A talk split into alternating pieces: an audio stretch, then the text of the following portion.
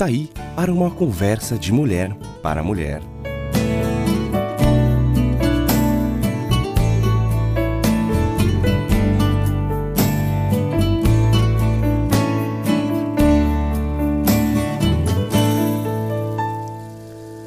Olá, ouvinte!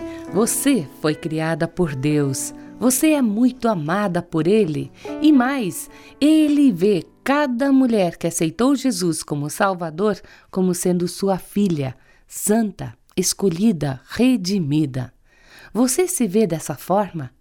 Você pensa a seu respeito como uma pessoa única e especial para Deus?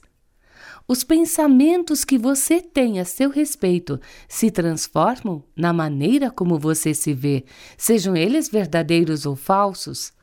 Com o tempo você acreditará no que diz a si mesma. Se disser palavras negativas e distorcidas a seu respeito, agirá de maneira negativa e destrutiva. Mas se substituir as mentiras pela verdade sobre quem você realmente é, começará a andar, a falar e a viver como filha de Deus.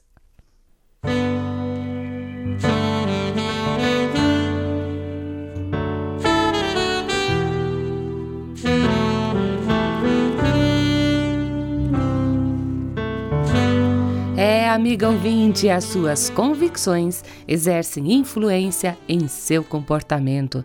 Você não pode agir diferente daquilo em que acredita. Por isso é tão importante prestar atenção na sua mente, onde os pensamentos se originam. Nada de ficar dizendo para si mesma que não é digna do amor de Deus. Sempre que vier um pensamento negativo, um pensamento desse tipo, então pense na verdade da palavra de Deus que diz para você que Cristo habita em você e o Espírito Santo lhe capacita. A Bíblia diz: receberão poder quando o Espírito Santo descer sobre vocês. E você que tem Jesus na sua vida também tem o Espírito Santo na sua vida. Já pensou que Deus lhe conhece realmente? Ele conhece todos os seus pensamentos, tudo o que você faz, o que diz ou o que fazia. Vemos isto no Salmo 139 e ainda assim Deus te ama. Agora mesmo você pode dizer para si mesma: Eu sou digna porque Jesus vive em mim e porque o Espírito Santo trabalha por meu intermédio. Achar-se indigna é a arma do inimigo e ele a usa para manter os filhos de Deus presos a sentimentos de inferioridade, a insegurança e incompetência. Você foi equipada por Deus para fazer tudo o que ele planejou para você.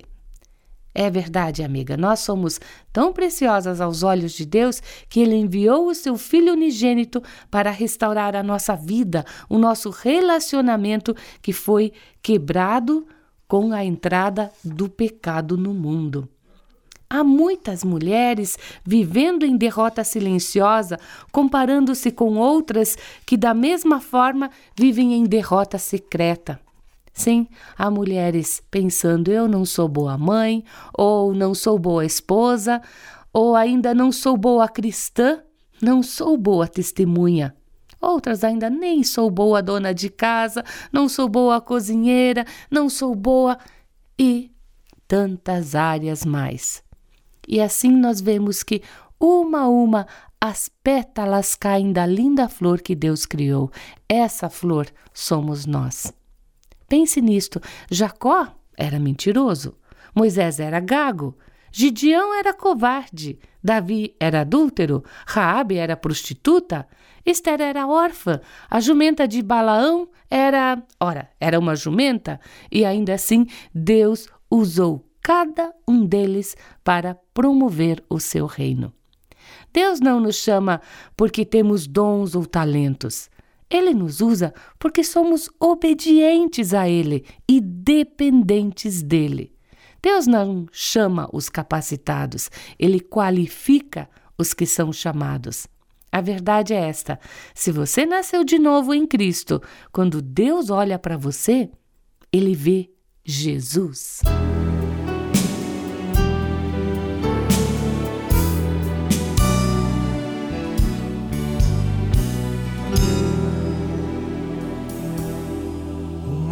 Pecado é viver independente de Deus.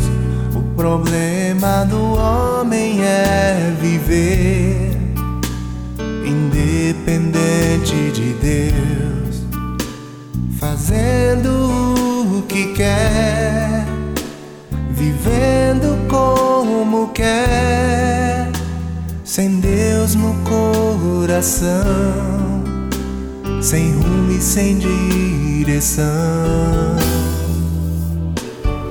O maior pecado é viver independente de Deus. O problema do homem é viver independente de Deus. Este foi o pecado de Adão esta foi sua decisão. Tornou-se infeliz, fazendo o que quis. E o problema não ficou somente em Adão. Todos os demais herdaram esta maldição, independentes de Deus, ignorando o projeto de Deus,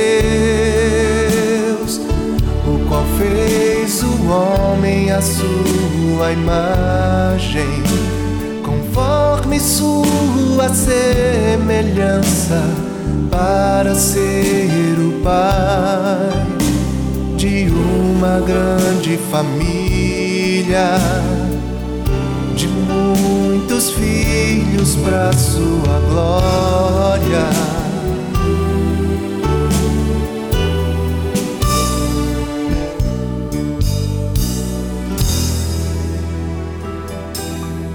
O maior pecado é viver de Deus. O problema do homem é continuar independente de Deus. Pois quem faz o que quer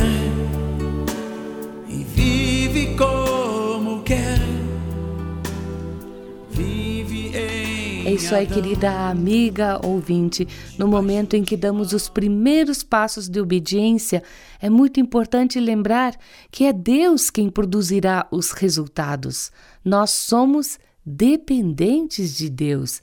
Nós precisamos entender que quando estamos em Cristo, nós somos dignas o suficiente para cumprir o chamado dele.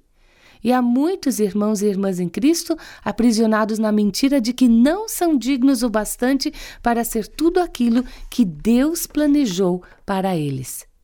O mesmo poder que ressuscitou Jesus dentre os mortos está trabalhando dentro de nós. Sim, o mesmo poder. E Jesus declarou: Digo-lhes a verdade. Aquele que crê em mim fará também as obras que tenho realizado, fará coisas ainda maiores do que estas, porque eu estou indo para o Pai. Registrado no Evangelho de João 14, versículo 12. Qual a relação entre ir para o Pai e o poder que recebemos? Eis a explicação. Assim que Jesus foi para o Pai, o Espírito Santo veio habitar nos cristãos. Se vocês me amam, obedecerão aos meus mandamentos, e eu pedirei ao Pai, e ele lhes dará outro conselheiro para estar com vocês para sempre, o Espírito da Verdade, conforme diz em João 14.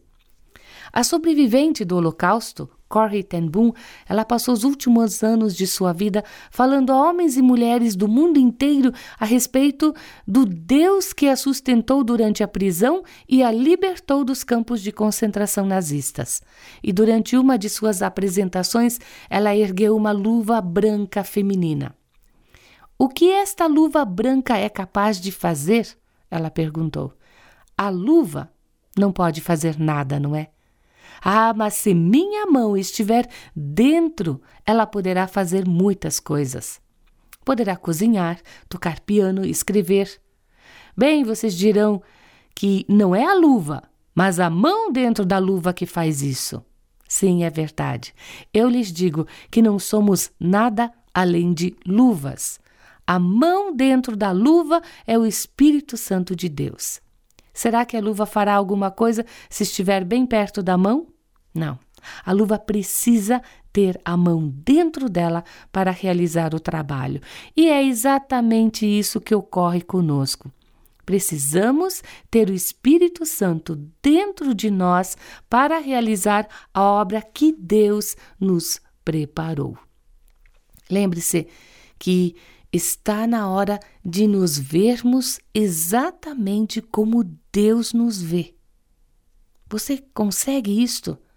Que você é filha de Deus, que você foi completamente justificada, que está livre da condenação, que tem a mente de Cristo, tornou-se justiça de Deus, foi abençoada com bênçãos espirituais, é justa e santa, foi redimida e perdoada de todos os seus pecados.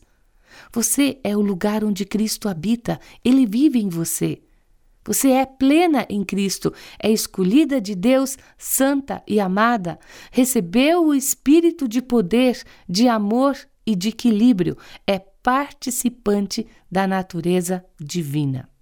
É isso, minha amiga. Isso é apenas o começo. Fale os versículos uh, bíblicos que falam isto em voz alta para você. Fale isto à sua alma e acredite na verdade acerca de quem você é. Você é mais que digna graças àquele que vive em você e que trabalha por seu intermédio.